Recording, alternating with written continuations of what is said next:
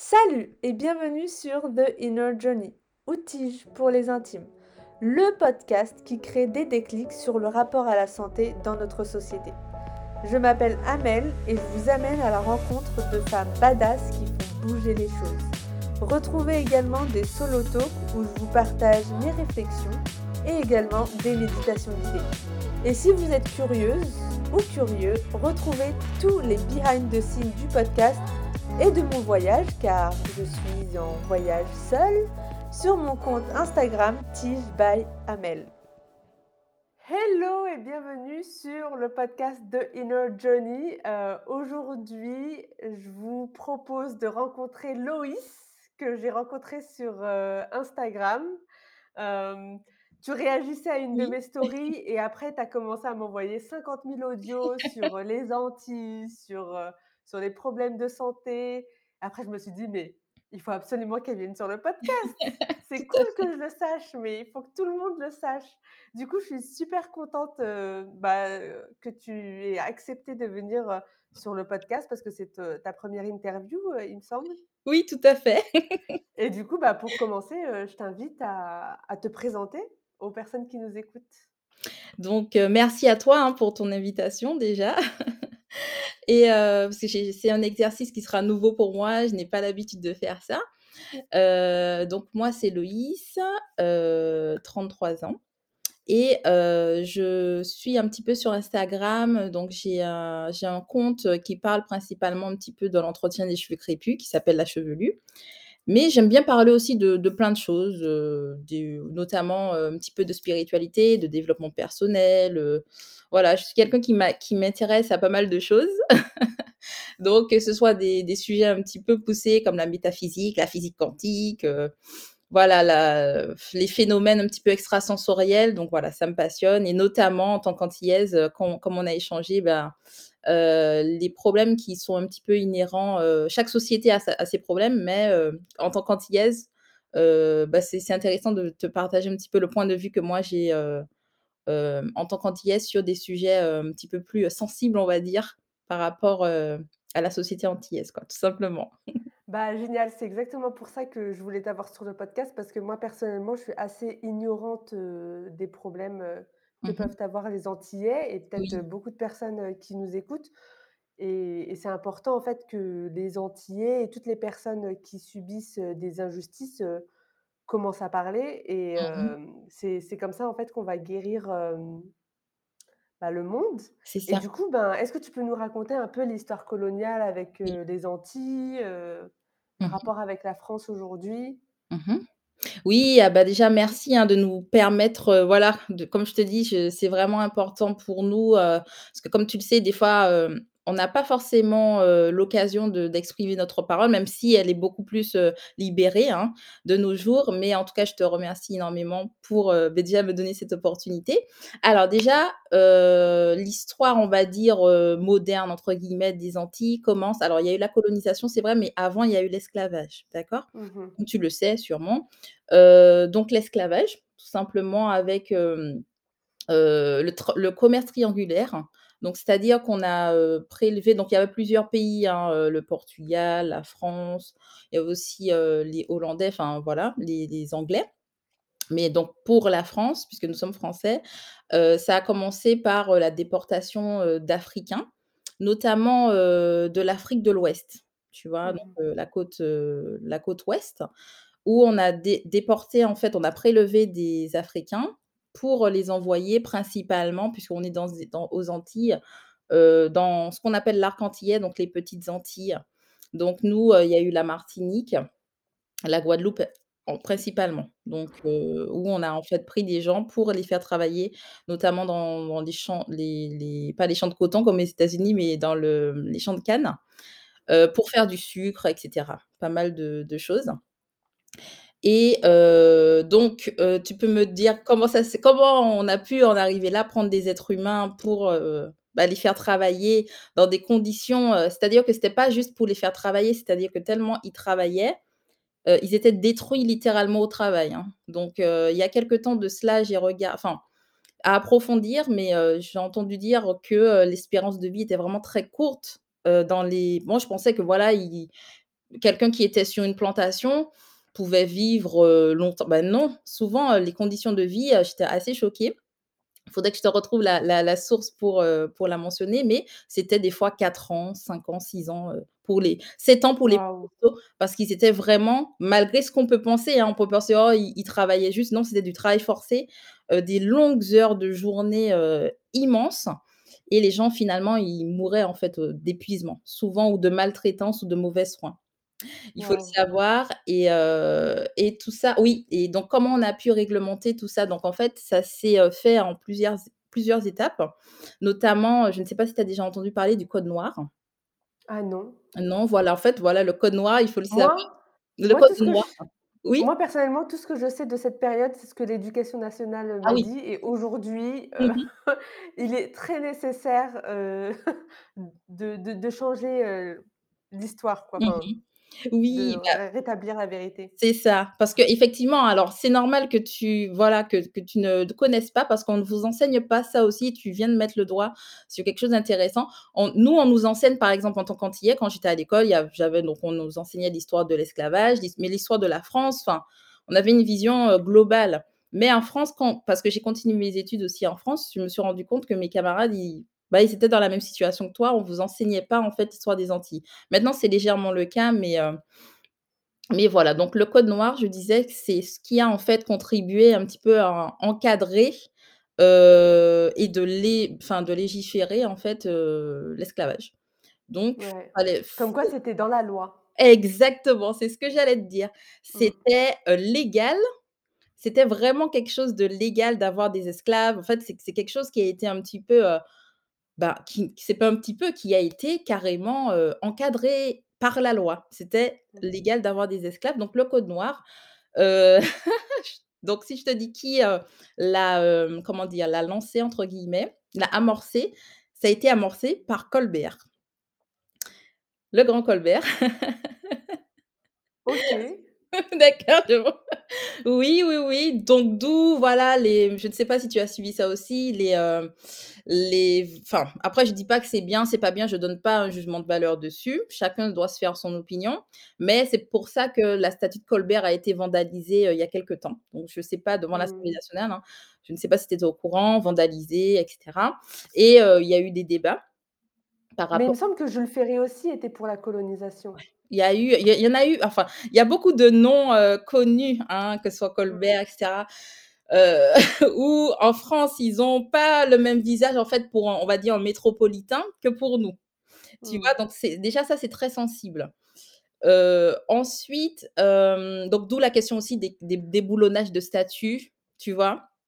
Donc voilà, après, après, heu, moi j'ai déjà ma propre réflexion dessus, mais heu, mais c'est vrai que ça peut paraître délicat pour, heu, en fait des peuples qui sont issus effectivement déjà de mino de «minorités» entre guillemets, de passer, devant, ce sera pas la même représentation pour nous. Voilà. Mmh. Donc en fait, si tu veux, Colbert, il a initié le code, mais il est mort 2 ans avant son application. D'accord? Mais on va dire c'est lui qui a lancé le la chose et et du coup, après il y a eu donc le code noir qui, bah, qui définissait, la personne noire, heu, c'était plus une personne. Donc ça a contribué à la déshumaniser puisque dans le code noir, tu as, des passages qui disent que le le noir, notamment le noir qui travaille dans les champs, est considéré et assimilable à un bien meuble. Waouh! Donc heu, voilà, partant de ce postulat-là, ça te donne un petit peu l'ambiance, heu, du truc. Ça régissait pas mal de choses, bon, en fait, il avait fait pour pour limiter un petit peu la cruauté faite aux esclaves. C'est-à-dire que, heu, ça ça paraît un peu aberrant de dire ça, mais il disait que bon, le maître a le droit de fouetter, un esclave, mais mais il n'a pas le droit, par exemple, de le mutiler, de lui couper un pied, tu vois? Des choses enfin Ah bah merci. voilà! Mais comment dire? C'était en fait pour, éviter les excès, mais on voit que dans dans l'ensemble global, il y avait bien sûr des des dérives Ouais. comme ça et en fait c'est quoi les impacts psychologiques aujourd'hui? Alors les impacts de psycholo l'esclavage et de la ah! colonisation? Tu sais, Amel, ils sont toujours là. Donc c'est-à-dire que je peux com commencer déjà par moi. Mmh Par exemple, quand j'étais petite, je me trouvais, je n je n'aimais pas ce que je représentais. C'est-à-dire que je me trouvais, s'il y avait une petite fille blanche, des fois, il y a une petite fille des petites filles blanches, hein, qui étaient scolarisées, ah bah, je me disais: «Oh elle est elle est meilleure que moi». Enfin, c'était inconscient, mais je me disais: «Oh j'aimerais trop être comme elle, avoir ses cheveux. Oh elle a une belle peau, elle a de beaux yeux clairs», heu, déjà en fait, hem, faut se dire qu'il y a ce côté, heu, rejet de soi. Mmh. Que ce soit conscient ou inconscient et donc l'une des conséquences, de l'esclavage et de la colonisation, hein, y a ça la colonisation a suivi l'esclavage, c'est, ce qu'on appelle un petit peu le, le colorisme déjà. Donc je t'explique, hein, le colorisme, c'est quoi? Peut-être que tu en as déjà entendu parler, bah Ouais, ouais, ouais. voilà. Donc le colorisme, c'est et ça a été institué. Tu vois? Ça a été, hem, fait alors ça ça a été déclenché notamment par, heu, Willie Lynch. Je ne sais pas si tu vois qui c'est? Willie Non. Lynch, c'était, heu, un ancien, heu, enfin quelqu'un qui qui a un ancien colon, il me semble, si je dis pas de bêtises, qui, hem, qui qui menait sa plantation, mais vraiment «bien» entre guillemets, du point de vue des colons. Il y avait très peu de révoltes, il y avait très peu de mu mutineries et heu, donc les autres co colons lui demandaient, heu: «Mais comment tu fais, heu, pour, pour maintenir tes esclaves aussi de manière aussi docile?» et il leur a dit que donc ça s'appelle la lettre de Lynch, où il y a tout toute une explication ce serait une réunion qui se serait tenue, qui expliquerait que, bah, comment faire en fait pour, manipuler psychologiquement les esclaves, heu, pour, heu, qu'ils puissent être dociles et accepter la servitude, le plus facilement possible et dans ce dans son mécanisme de psychologie-là, il a dit puisqu'en fait, heu, comme il y avait des esclaves, comme je t'ai expliqué, qui étaient prélevés, heu, du côté ouest africain, mais c'était de ils étaient prélevés de des ethnies différents. Donc en Afrique, tu aurais des personnes qui, qui ont le teint plus ou moins foncé. Il y a des différences, hein, au niveau des cheveux, des des yeux, de la bouche et cetera. Tu vois? Au niveau, de la physiol enfin de du physique Mmh. et lui, donc ce qu'il faisait, c'est qu'il utilisait ces différences physiques pour monter les esclaves les uns contre les autres.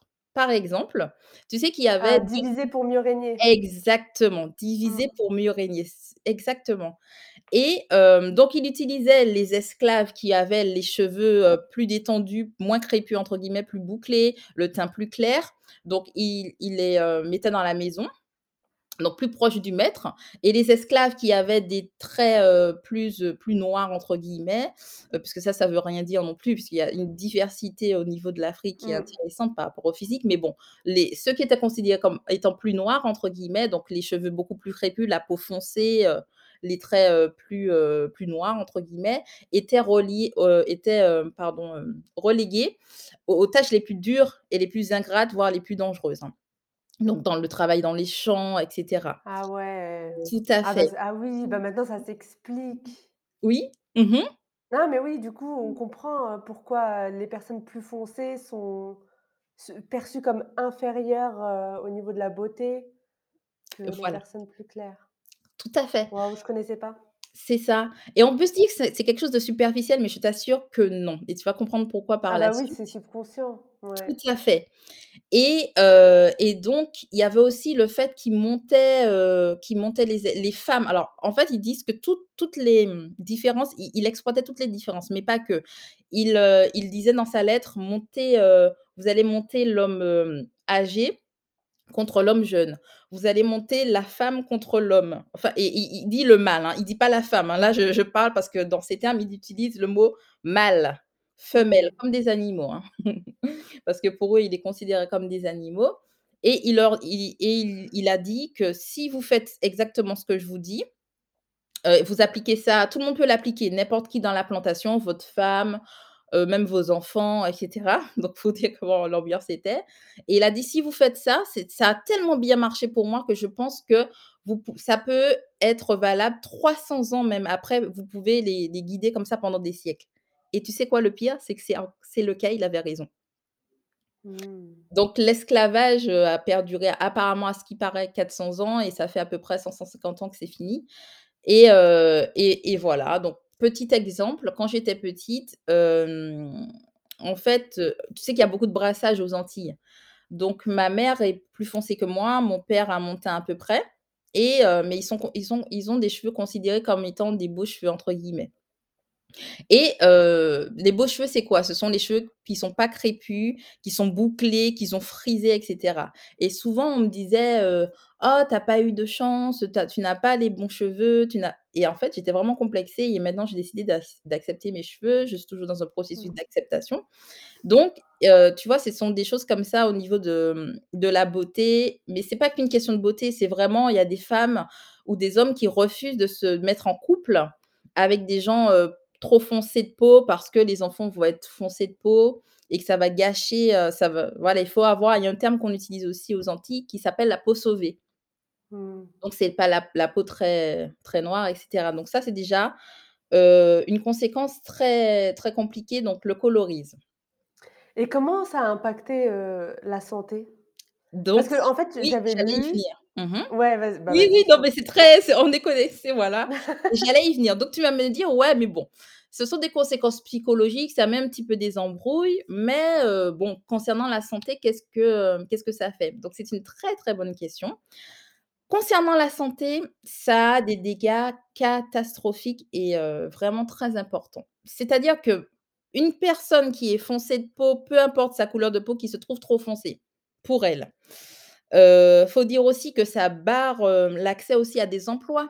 Donc c'est-à-dire donc j'ai expliqué en voilà, tu as à la beauté parce que quand j'étais au collège ou au lycée, les filles qu'on regardait le plus, c'était les filles light skin, ce qu'on appelle light skin, clair de peau, les yeux clairs, les cheveux bouclés et cetera.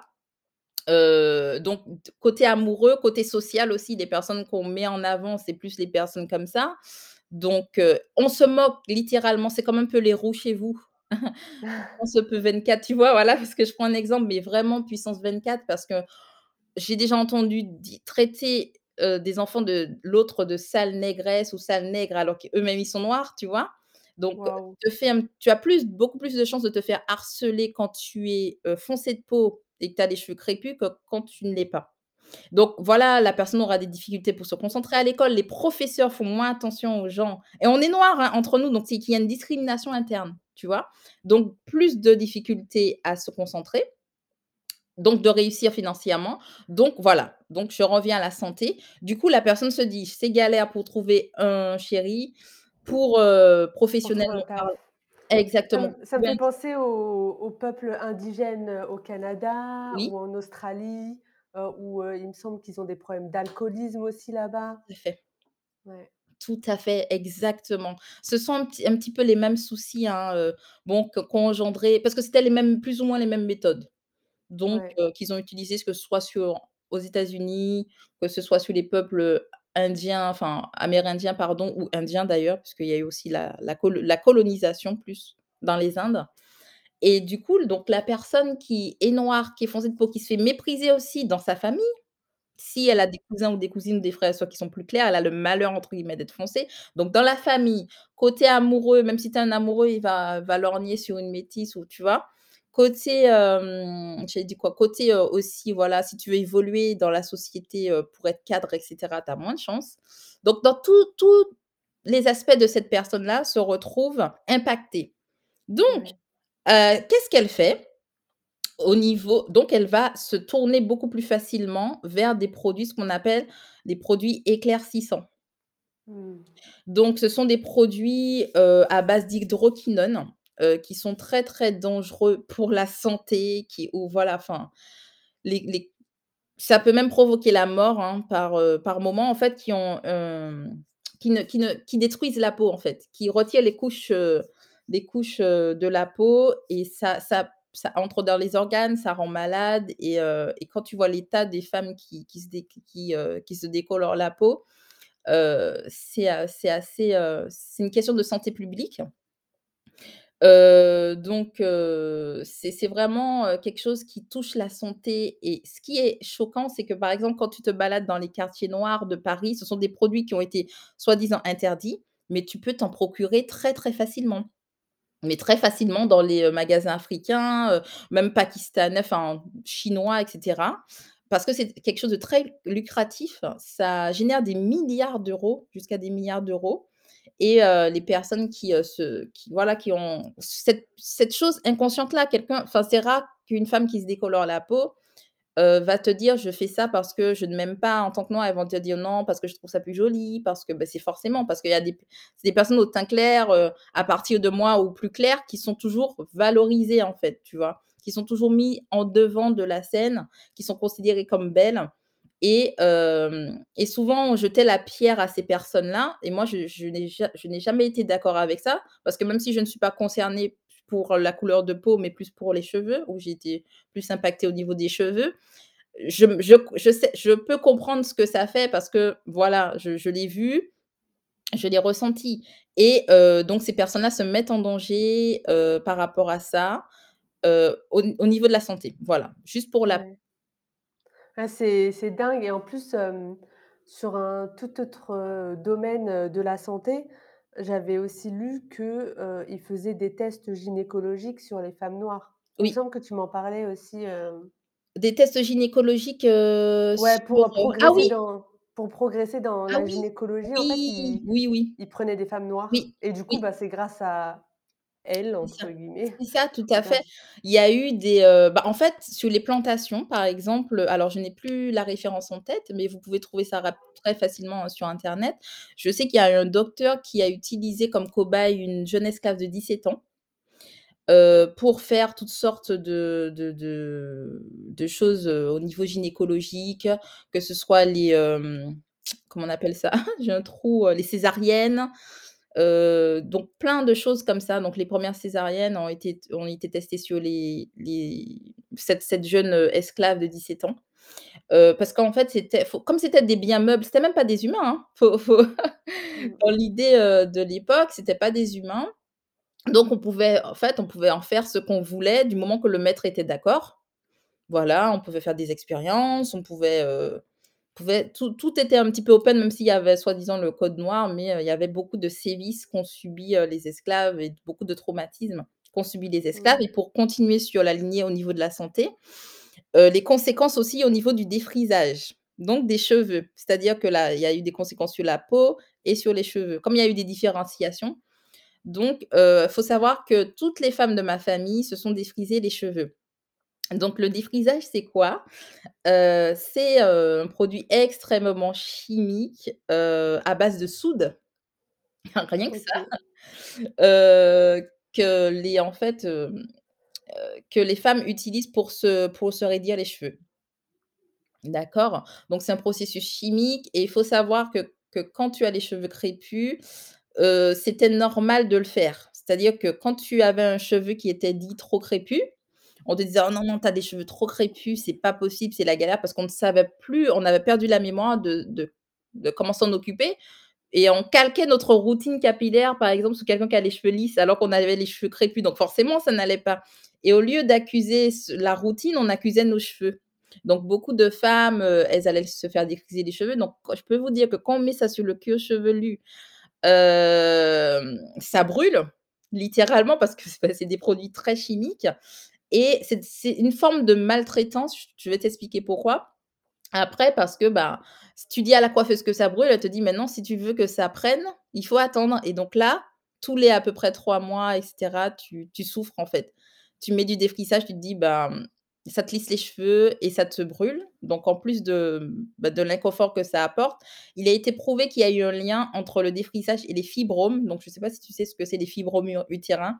Sont des Mmh mh. espèces d'ex voilà, d'excroissance qu'on a dans l'utérus et les femmes sont sont, je crois, 3 fois plus touchées, enfin, en tout cas, beaucoup plus touchées que les autres femmes.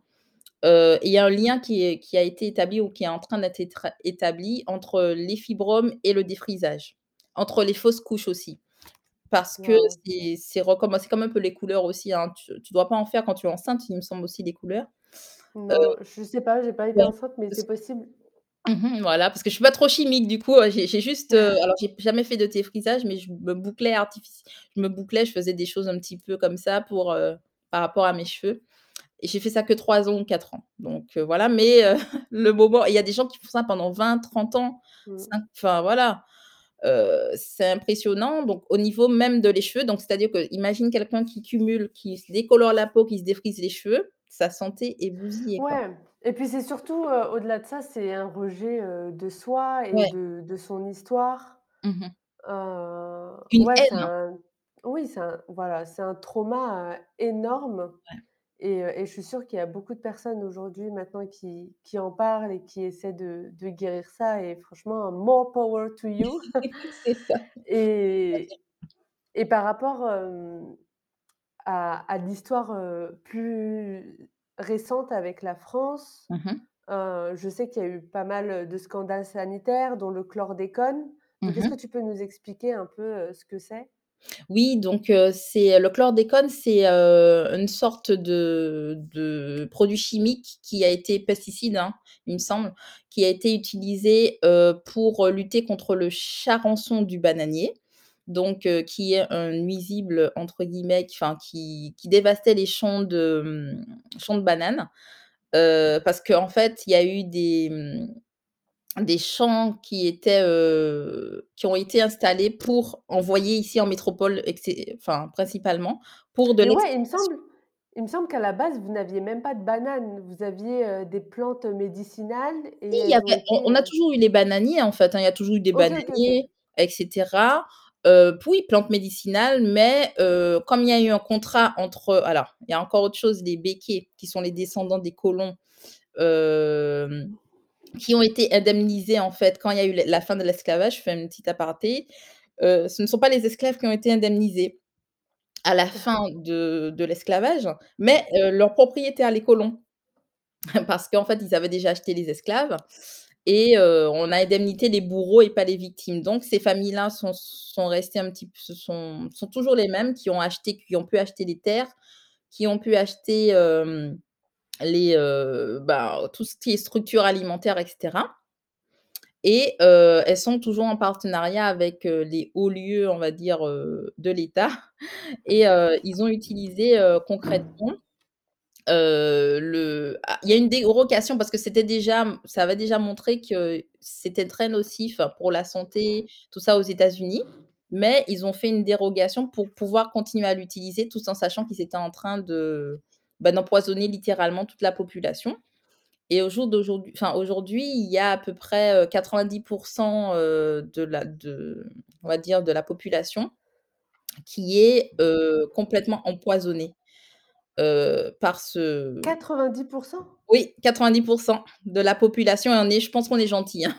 Parce que du coup, quand tu utilises, le chlordécone, mon père, lui, il est exploitant agricole et je le voyais, en fait, appliquer ça, et ça a une odeur, en plus, horrible. Je me souviens je me souvenais, hein, parce qu'il avait, il avait une exploitation de bananes où, son ses employés et lui-même, il appliquait et heu et voilà et là, il a eu, enfin le cancer, heu, il y a plein de gens qui ont eu le cancer, de la prostate et heu, c et cancer du sein, enfin, il y a pas mal de choses aussi et c'est, là où il y a le plus le plus haut taux de cancer, d'apostate au monde, c'est aux Antilles, Guadeloupe, Martinique.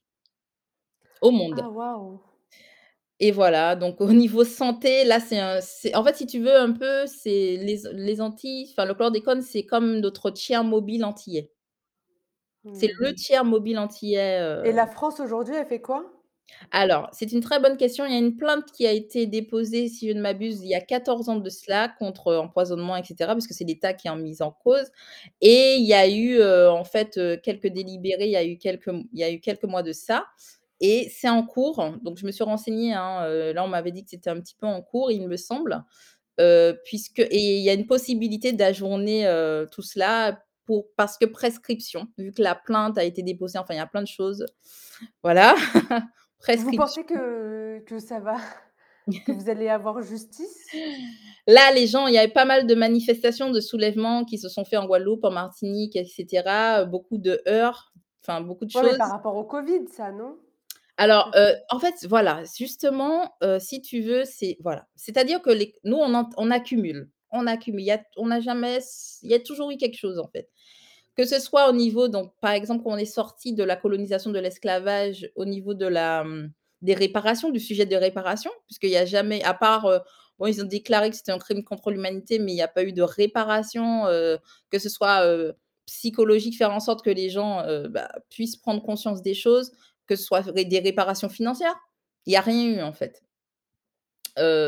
Et du coup, les donc il y a eu ça, il y a les les problèmes aussi, internes et il y a eu le covid. Donc tu vois, il y a il y a plein de choses qui font que justement les Antillais il y a il y a une défiance au niveau de l'État parce que le rapport qu'il y a eu, par rapport à l'État, ça a été toujours, un rapport douloureux.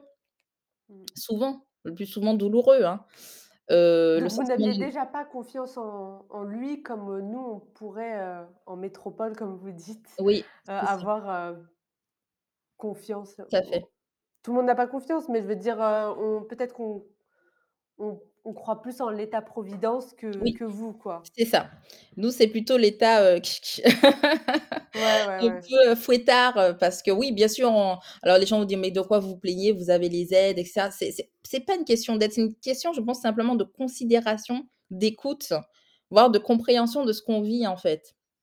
Mmh. Donc tout simplement et il y a beaucoup de personnes qui qui qui parlent de ça, donc je vais citer quelques noms, notamment, heu Heu, pour plus le le le côté un petit peu c'est une sociologue que j'aime beaucoup qui qui s'appelle Juliette Smeralda, heu, qui parle un petit peu du traumatisme, que qu'a eu en fait les personnes noires dans dans un livre, heu, je reviens un petit peu aux cheveux crépus, ça s'appelle «Peau noire, cheveux crépus».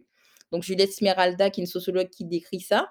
Niveau un petit peu plus, il y a aussi un petit peu plus politique et un petit peu plus, général, il y a aussi Aimé Césaire que tu connais, hein, qui a, écrivain, homme politique, donc il a été député et puis maire aussi de Fort-de-France, qui est un petit peu le chef-lieu de la Martinique, «la capitale» entre guillemets, mais c'est un chef-lieu. Il y a eu aussi, pas mal de personnes, qui ont parlé de ça et et c'est vrai que pour comprendre vraiment l'histoire un petit peu des Antilles, ça se fait aussi par le par les écrivains, les sociologues qui expliquent tout ça et et au jour d'aujourd'hui, il y a aussi la nouvelle génération comme, heu, je ne sais pas si tu connais la chaîne de Grandeur Noire, qui est une jeune femme qui, heu, parle, qui explique vraiment très, très bien les choses. Elle a une chaîne YouTube Ah bah, aussi génial. ouais, elle elle est aussi sur Instagram et il y a aussi Brittany de Culture Dorée qui explique, vraiment qui fait des vidéos phares, heu, qui parle, heu, voilà des traumatismes de l'esclavage, heu, des choses comme ça. Donc il y a la nouvelle génération qui essaie un petit peu de, mmh, d'expliquer, heu, parce que les jeunes vont pas forcément, heu heu, ils vont lire, mais c'est beaucoup plus accessible, tu vois, d'avoir l'information sur Instagram, sur YouTube que, heu, après tu rentres tu voilà, c'est plus accessible que des des auteurs, heu, connus et cetera et heu et donc voilà, donc heu, voilà quoi.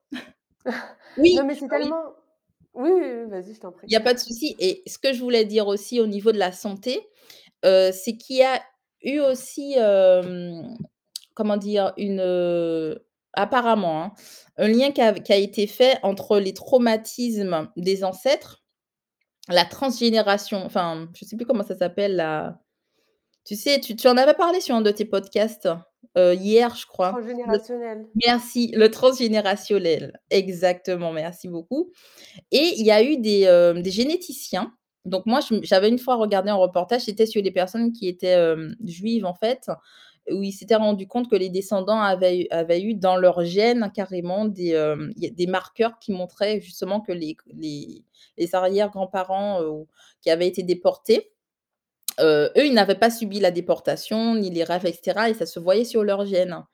Et heu, bah, il y a une généticienne, d'ailleurs, c'est docteur, heu, Ariane, du coup, Gicobo Jicobino, pardon, Ariane Jicobino, qui parlait, du fait qu'elle avait, qu'ils avaient découvert aussi qu'il y avait eu, en fait, des traces, enfin de marqueurs d'a dans le marqueur génétique, enfin, c'est très technique, hein.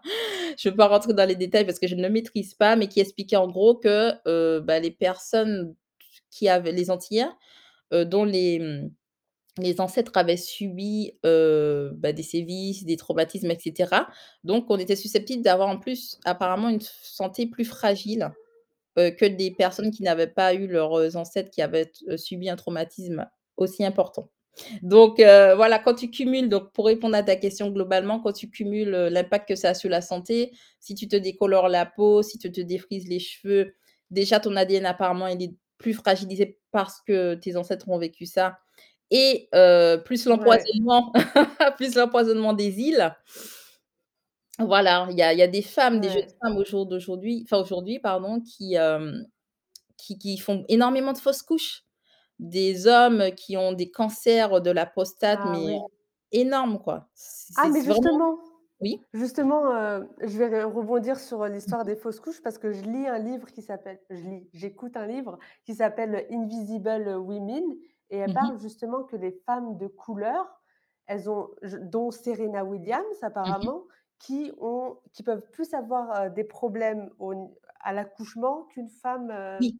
Mmh mh. qu'une femme, heu, blanche parce que je pense qu'il y a un truc avec l'ocytocine pour, heu, pouvoir, heu, pour, les contractions, bon j'ai pas j'ai pas exactement saisi, mais ça déjà c'est, c'est, c'est un gros problème et je pense qu'en général les études, pharmaceutiques, Mmh déjà elles sont pas faites sur les femmes, enfin pas Oui, beaucoup, Pas beaucoup, mais oui. et encore moins sur les femmes de couleur et en plus c'est évident quand, par exemple on est en France où il y a moins de soleil Mmh mh.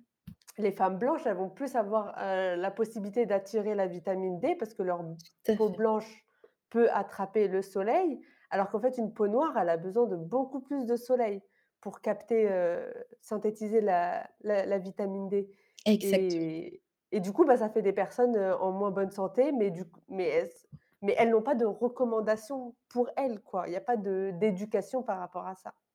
Exactement et et ton exemple est très pertinent parce que c'est ce qui m'est arrivé d'ailleurs. Tout à fait, et que j'étais depuis que je suis en France, je suis en manque de vitamine D, en manque de vitamine D et j'ai un problème de santé et qu'on on on remonte, ça ça c'est peut-être ça qui était à l'origine. Alors il y a d'autres facteurs évidemment, mais qui est à l'origine de mon problème de santé et si tu dois faire tes recherches toute seule. Déjà quand tu es une femme et que tu as voilà, un problème de santé complexe, tu dois es toute seule et quand une femme, on va dire entre guillemets, hem, heu, «de couleur», c'est encore plus compliqué et heu, donc moi on m'a prescrit par exemple de la vitamine D, mais ça n'a jamais fonctionné. C'est ma tante qui, dont j'a j'avais parlé de ça, on en avait parlé ensemble, qui me dit: «Ah bah tu sais quoi? Non, heu, en tant que personne, heu, noire, on doit prendre tel dosage de vitamine D». C'est des UI en fait, je crois que ça se calibre en UI. Elle m'a dit: «Non, nous on doit prendre tel UI supérieur, sinon ça ça marche pas aussi bien qu'une personne qui a la peau comme tu dis blanche et s on va pas l'assimiler aussi bien puisque c'est pas assez fort». Donc tu vois, c'est Ouais. plein de petites choses comme ça, tu te dis: «C'est un détail», mais en fait, heu, sur le le la santé, c'est c'est quelque chose. Et je suis sûre qu'il y a tellement de personnes qui le savent pas Ouais.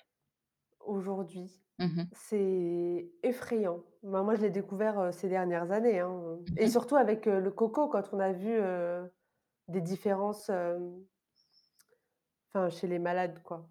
Oui, tout à Que fait. la vitamine D était très importante, heu, pour, heu, guérir du coco et comme beaucoup sont en sont déficients, ben voilà, ça crée des plus gros problèmes. C'est ça, tout à fait. C'est, heu, c'est c'est fou. Tu vois, genre, heu, plus j'avance et plus je me dis: «Mais en fait, la santé» et quand je parle de la santé, c'est santé physique, mentale, émotionnelle et spirituelle. Quand on mh. reprend le pouvoir sur sa santé, on on se rend compte de tellement de choses qui sont dysfonctionnelles, à quel point, en fait, bah, rien n'est facilité pour qu'on soit en bonne santé et pourtant, on a l'impression que enfin, à la télé, ils nous disent que c'est l'inverse, qu'ils veulent qu'on soit en bonne santé, alors qu'en fait, bah, non. Genre, heu, ils ils polluent notre eau, notre Mmh mh. air, heu, ils ils font qu'on ne s'aime pas, qu'on n'aime Ouais. pas, heu, d'où on vient aussi, Mmh mh. qu'on rejette nos cultures. Ouais, c'est incroyable et en parlant de culture et de tradition, heu, ancestrale, j'aimerais bien, avoir, heu, savoir comment ça se passe aux Antilles, quel est le rapport avec, la religion, la spiritualité? Oui, oui, ah bah, c'est c'est quelque chose qui est qui est assez, on va dire, intéressant dans le sens où, comme tu as pu t'en douter, voilà, comme c'était un bien meuble et heu, mais on les emmenait quand même enfin, c'est des personnes qui ont été déracinées donc heu et donc leurs, heu, coutumes, donc leur rapport déjà à leurs cheveux, à leur enfin tout, était complètement, hem, comment dire? Annihilé, quoi et même parce qu'il faut savoir que bon, les les les personnes qui ont été déportées étaient évidemment très proches de la terre, très proches des plantes avait une vision, un paradigme. En fait, c'est une question de paradigme totalement différent et déjà au niveau de la des coutumes de la religion, voilà, on les a forcés, à rentrer dans à devenir, par exemple, catholiques et cetera. En leur disant que, s'ils étaient des bons esclaves, bah, ils peut-être qu'ils iraient au paradis et Mais avant ça, ils étaient quoi? Alors avant ça, il y avait pas mal de de coutumes, alors honnêtement, j'ai j'ai commencé un petit peu à m'intéresser, aux religions, on va dire, heu, des sur le sol, heu, africain. Heu, donc il y avait des personnes donc forcément qui étaient vaudou, mais pas que, hein. Il y avait pas mal de coutu de de de c'est c'est pas c'est pas des religions. Ce sont ceux que j'ai compris, en tout cas, selon mon expérience, c'était Comme plus de de la l'animisme? Enfin, ils disent de l'animisme aussi et cetera. Mais il y a d'autres personnes qui n'aiment pas ce terme, donc je je je je Ah. suis plutôt mal placée pour définir un petit peu quel tu vois? Ce qui est incroyable, je suis, heu, de descendance noire et même moi, j'arrive pas à mettre un mot. Donc on connaît le vaudou, on connaît, d'autres cultures et cetera, d'autres, spiritualités. Mais là, je suis en train de m'y intéresser et j'ai l'impression que quand je vais un petit peu en discuter avec les personnes, elles elles ne mettent pas forcément un nom sur ce qu'elles font. Pour elles, c'est les divinités, pour elles, c'est, moi, on va dire animisme, mais est-ce que c'est un mot juste? Je ne suis même pas sûre. C'est plutôt une une philosophie de vie, quoi, tu vois?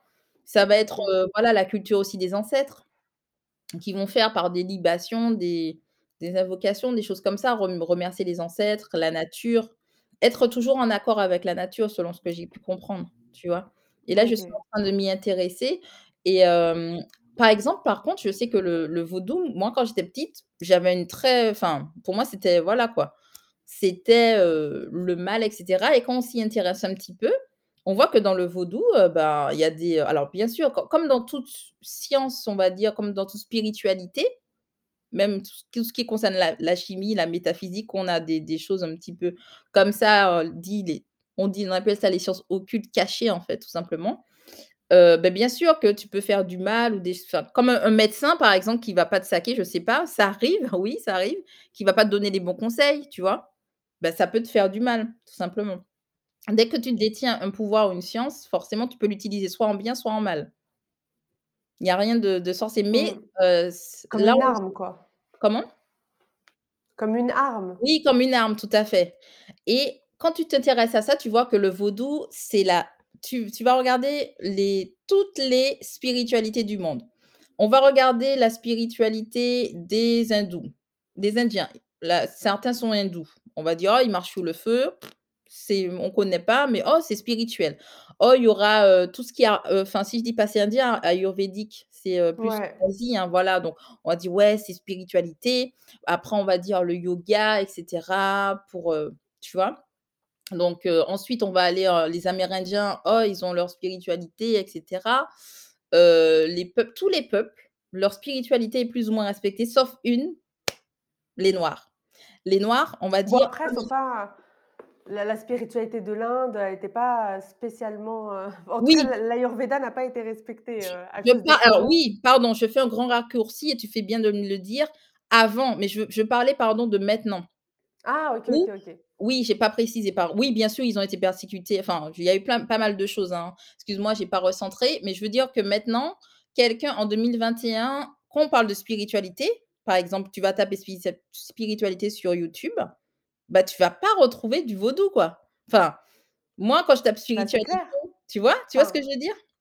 Ouais, ouais, non, tu vois, genre, moi, si tu me dis vaudou, heu, ma première réaction, c'est d'en avoir peur, hein, parce C'est qu'à la télé, c'était pas un truc, heu enfin, je voilà. je sais même pas si c'est une spiritualité. Pour moi, heu, le vaudou, c'est lié à la sorcellerie. Voilà, tu penses sorcellerie tout de suite, tu vois? Et c'est ce là où il y a quelque chose qui ne va pas, c'est ce que j'essaie de montrer, alors que tu vas rencontrer quelqu'un qui est voodoo, les une prêtresse et cetera. D'ailleurs, il y a Amama heu, Azama qui en parle, qui est elle aussi, hem, qui est antillaise et qui, heu, qui est prêtresse vaudou, si je ne m'abuse, qui explique un petit peu tout ça. Je te mets je mettrai tous les références et tous les noms, hein, comme ça, on aura tout, qui Ah bah explique un oui, je veux peu bien. ouais, qui explique un petit peu cette espèce de, mmh de de de de voilà, en fait, tu es un être noir, tes cheveux ne sont pas beaux, ta couleur de peau ne s n'est pas bonne, ton nez, te rien n'est bon, même ta spiritualité, elle est maléfique. Tout était diabolisé vraiment chez le Mais noir. du coup, c'est ah oui. Mais du coup, c'est quoi le vaudou? Alors, moi, je ne suis pas je suis pas la meilleure placée pour parler du vaudou, mais en tout cas, ce que j'ai j'ai compris, c'est qu'à la base, c'était, heu, toujours basé sur l'amour, l'équilibre et la nature. Tout simplement et c'est ce seront toujours des Mmh. personnes qui sont, heu, qui m'ont l'air en tout cas tournées vers, heu, la nature, le sacré, heu, je pense qu'aussi qu'ils sont tournés aussi vers le féminin sacré, parce qu'il y a beaucoup de prêtresses vaudou. Les femmes ont vraiment, heu, une, hem, comment dire? Une place dans cette centrale, hein, de dans dans cette religion. Il y a beaucoup de prêtresses et il y a des prêtres aussi vaudous, mais il y a beaucoup de prêtresses vaudou et cetera. Mais heu, moi, en tout cas, quand j'ai j'ai commencé mes petites recherches, ça ne m'a pas c'est pas, par exemple, la poupée, tout de suite, on pense qu'on pense vaudou, la poupée qu'on va piquer avec la photo de la personne. Heu, non, c'est c'est beaucoup plus que ça. Ça, c'est Mais Hollywood ouais, trop. Hollywood qui a diabolisé, heu, ça, Mmh. Bah, vraiment. Ça merci. d'Hollywood. Mais il Bah, faudrait tout cas, faire des merci parler recherches. parce que parce que ça ça casse vraiment un gros préjugé que Mmh que j'avais et je m'attendais pas à à ça et ouais et j'ai trop envie de de faire plus de recherches, heu, sur ça et et de voir quelle est la spiri spiritualité du du vaudou, on dit ça Mmh comme ça? Oui, c'est ça. Donc non, mais mais c'est je te félicite, hein, de faire moi aussi, moi même moi et tu vois, la conséquence, c'est moi. Par exemple, c'est que les antillaises sont sont en tout cas les les gens des Antilles françaises, hein, à ma connaissance, très peu sont vaudous, très peu enfin à ma connaissance, hein, vraiment. On est, heu, bah, majoritairement soit catholique, soit enfin après je je juge pas, je je critique pas la religion, c'est pas ce que je dis, mais en fait, quand tu vas en Inde, même s'il y a eu la colonisation, je tu me dis, hein, si je me trompe, hein, pour moi, les même s'il y a eu toutes ces choses-là, ils sont quand même restés attachés à leur spiritualité, tu vois? Ils n'ont pas, heu, tous tous les Indiens, même s'il y a eu la colonisation, ne sont pas devenus, heu, je ne sais pas moi, an c'est anglican, hein, majoritairement l'église, heu, anglaise, il me semble, tu vois? Qui a colonisé l'Inde. Alors je sais pas si c'est l'église, anglicane, mais en tout cas, anglicane, hein, c'est il me semble, tu vois? En tout cas, peu importe, je veux dire que voilà, le l'Angleterre a colonisé l'Inde à un certain moment, OK, mais heu, ils ont ils sont quand même restés à cette, hem c'est pas pour faire des puis tu vois? Mais pour je dire que eux, ça a été moins nous, ça a été plus enfin pire qu'eux, c'est pas ce que je veux dire. Je veux dire que nous, ça a été un total déracinement. C'est-à-dire qu'au jour d'aujourd'hui, heu, les personnes antillaises ne naissent pas dans dans la spiritualité de leurs ancêtres, quoi. Ouais, ouais vois? et ouais, c'est il y a des gens qui essaient de retourner vers ça? Oui, beaucoup. Alors oui, oui, là, il y a depuis quelques années, des gros, gros booms, des énormes booms, heu, d'ailleurs, heu, j'aimerais parler aussi de Kalala Omotunde qui est, qui est, quelqu'un qui est né en Martinique, mais qui est de la Guadeloupe, en fait, qui parle beaucoup de ça, donc il parle beaucoup aussi des humanités classiques africaines. Parce qu'il y a aussi un autre souci, c'est que, il y a eu des choses extraordinaires qui ont été faites par des civilisations noires qui sont en fait blanchissées maintenant. C'est incroyable. Ah ouais? Ah oui, Comme énorme, quoi? énorme, éno les du plus comme tout exemple? simplement, bon après ça fait un débat, mais je le dis, l'Égypte. Juste ça. Quand tu remontes et il y a aussi, heu, bah, je vais te donner les noms, heu, tu as eu l'Égypte, l'empire aussi, heu, il y a eu des grands empires, le l'empire du Dahomey, si je me trompe pas, c'est l'empire d'a d'actuel Mali avec, heu, avec, heu, des des rois enfin le plus le plus grand, heu, roi de du monde, enfin celui qui était le plus riche, c'était un un roi malien, quoi. Il avait des des milliards et des milliards parce que c'était là où il y avait l'or, en fait et c'est que maintenant qu'on commence à parler de ça, que alors quand c'est des vérités, des personnes, des génies qui ont inventé ne serait-ce que Heu, par exemple, l'ampoule, on pense tous que c'est Edison, mais quand on creuse, on voit qu'il y avait quelqu'un qui avait un noir américain qui avait déjà fait ça et cetera. Mais que comme en fait, il faut se rendre compte que comme tu c'est un système qui qui ne met pas en en en avant les noirs, voire qui les oppresse parfois, et ben, hem, il y a des choses qui qui les les feux les feux tricolores aussi, un afro-américain. Donc tu vois, quand tu creuses et que tu en fait, c'est comme s'il y y a 2 histoires, en fait. Il y a l'histoire officielle et puis la «véritable» entre guillemets «histoire», où il y a eu beaucoup d'apports de noirs américains, de personnes africaines, antillaises même, mais qui sont complètement étouffés ou invisibilisés. Par exemple, heu, un exemple plus récemment, heu, où il y a eu, hem un chercheur, donc je te mettrai toutes les références parce que j'ai plus les noms en tête, heu, guadeloupéen qui a qui a découvert une plante pour qui pouvait soulager un petit peu, heu, au niveau du covid et cetera avec, heu, ce qu'on appelle l'herbe à pic, tu vois? Mais, il a été complètement indivi in comment invisibilisé, décrédibilisé et tout. Alors que ça peut servir à pas mal de monde, on s'en fiche qu'il soit bleu, noir ou enfin, tu vois ce que je veux dire? C'est un apport à la société mais, souvent ça ça peut coincer, quoi. Et Ouais, en mmh. France en en France et en Occident, ils ont, heu, cette manie de décrédibiliser tout ce qui vient, heu, tout ce qui est naturel, quoi. Toutes d'ailleurs, voilà, à d'ailleurs, fait. ils ils rigolaient un peu du fait que je sais pas si c'était aux Antilles ou en Guadeloupe, que vous Mmh mh. buviez du rhum, heu, Oui! contre le covid. Et le vaudou, oui, c'est ça! Ah oui, le vaudou, oui. Tout à fait et et là, par exemple, ce genre de déclaration, c'est juste insupportable pour nous. C'est une insulte, c'est comme si, heu, c'est comme si la c'est un comme un crachat en pleine figure, donc parce que, heu, les personnes effectivement aux Antilles, on est plus ou moins plus attachés, heu, au on va dire à la nature. C'est-à-dire que moi, j'ai mes grands-parents, bon, ils font un petit jardin, derrière leur, un petit peu de ce qu'on appelle la permaculture, un petit peu de jardin, à l'arrière de la maison, donc dedans, il y a des plantes médicinales. Par exemple, quand j'avais mal au ventre ou que j'étais malade, je plutôt que de prendre un Doliprane, j'allais chez ma tante qui prenait une plante qui s'appelle l'Atoumo. C'est donc à tous les maux, hein, c'est une remède qui est pour tous les maux quasiment. Tu mal au ventre, tu pas bien, tu as mal à la tête, donc l'Atoumo qui me faisait une infusion et heu, j'étais vraiment pas bien et le lendemain, tu es guéri, quoi, avec du citron, avec de l'orange, tu vois? C'est quelque chose qui se perd malheureusement aux Antilles et on est beaucoup plus proche de de la nature. Tu as des gens qui, qui font même des émissions aussi aux Antilles, pour dire qu'on peut utiliser telle plante, telle plante, telle plante, mais ça n'a jamais vraiment quitté les Antilles, tu vois? Mais, en Occident ou ailleurs en Occident, il y a des gens qui sont quand même aussi comme ça, tu vois? Mais ce que je veux dire, c'est qu'au niveau du mainstream, c'est très, méprisé, en fait, alors que les médicaments viennent à la base des plantes. Ouais. Non, mais oui. Donc voilà et heu, c'est parce que les gens sont beaucoup plus, heu, soucieux de ce qu'ils mangent, plus soucieux de la nature et heu, c'est c'est une question encore une fois de paradigme. Ouais, les gens, ils commencent à, mmh, à s'ouvrir, hem et à comprendre que la santé, c'est pas juste, heu, les labos pharmaceutiques. Tout à Bah, en fait. tout cas, heu, merci beaucoup Loïse pour, heu, tous ces partages. Moi, j'ai appris plein de choses, c'était Oui. passionnant.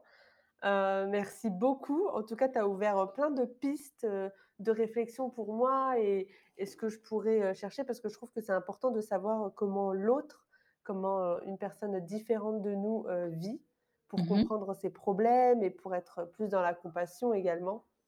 C'est ça. Voilà, en tout cas, c'est ma ma démarche, personnelle. Alors je finis les interviews avec des questions, spécifiques pour, les invités.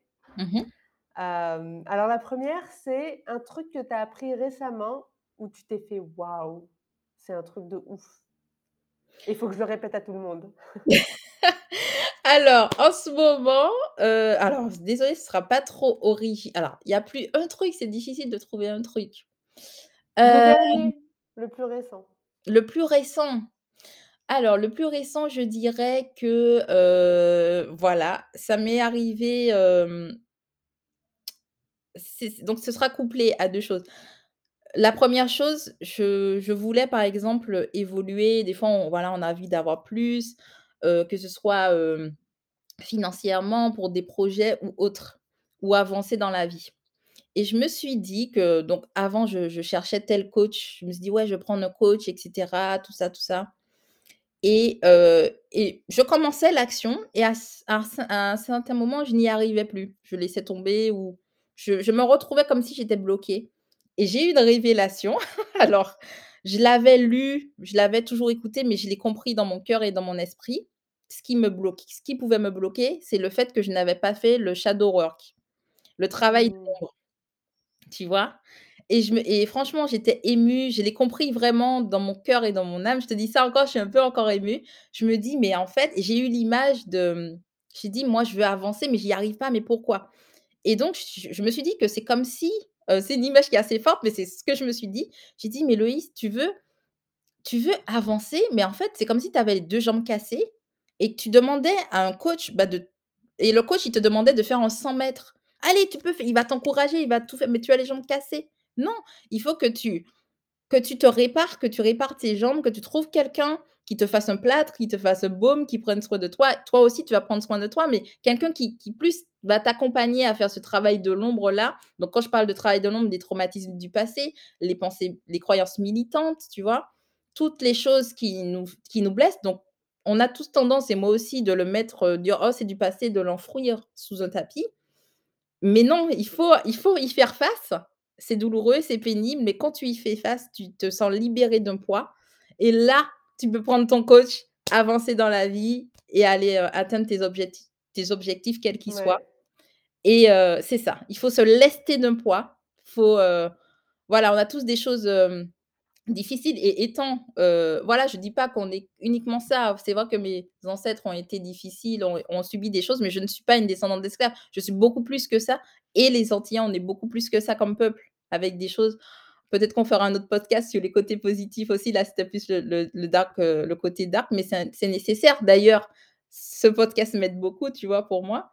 Mais pour, en somme, je dirais, si je dois résumer en une phrase, travaillez, faites, face à vos vos parties les plus Vos sombres, parts d'ombre, ouais. vos pardons, si sinon vous serez bloqué à un certain moment.